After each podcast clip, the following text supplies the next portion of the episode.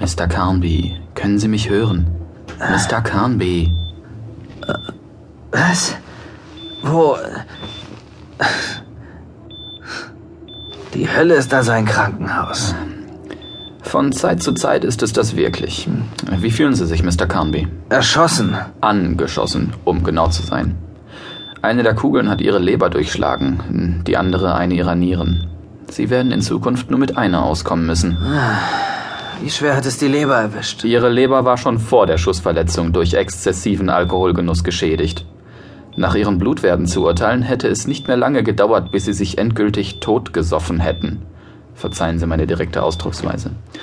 Um es Ihnen schon beizubringen, wenn Sie weiterleben wollen, war's das für Sie mit dem Alkohol. Am besten, Sie versetzen mich gleich wieder ins künstliche Koma. Mr. Carnby, da ist noch etwas. Ich weiß nicht recht, wie ich es Ihnen sagen soll. Reden Sie einfach frei von der Leber weg.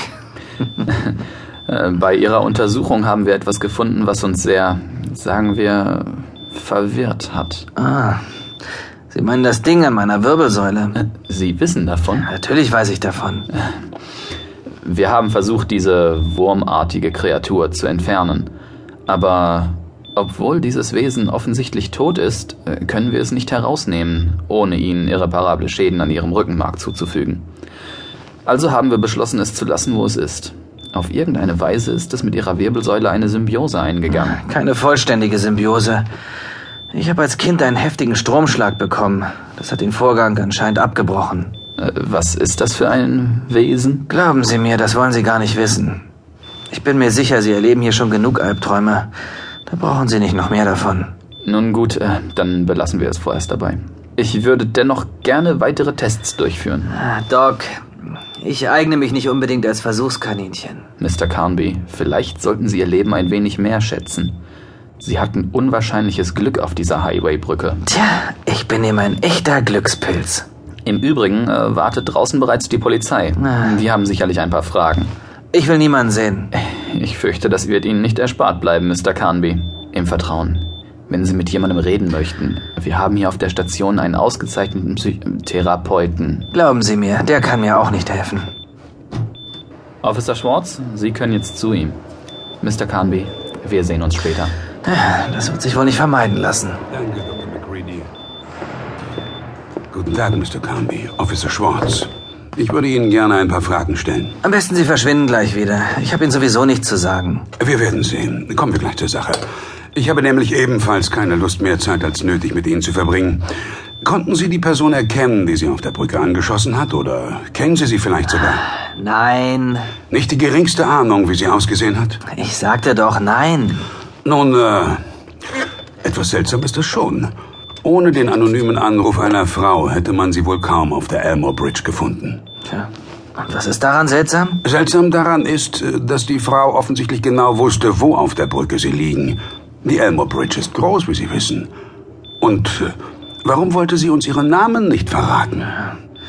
Sie wird schon ihre Gründe dafür gehabt haben. Mr. Carmby, ein Typ wie Sie, hat doch bestimmt viele Feinde. Was wollen Sie denn jetzt damit sagen? Gibt es wirklich keinen Menschen aus Ihrem Bekanntenkreis, der Sie gerne tot sehen würde? Wissen Sie, wenn ich es mir recht überlege, glaube ich, dass es nicht unbedingt Menschen sind, die mich gerne tot sehen würden. Ich gehe davon aus, Sie spielen auf Ihre Tätigkeit als Detektiv für paranormale Phänomene an. Hören Sie, ich habe die Frau noch nie in meinem Leben gesehen. Wie oft denn noch? Ah, Sie konnten also doch eine Frau erkennen. Ja, warum denn nicht gleich so, Mr. Carnby? Können Sie sie näher beschreiben?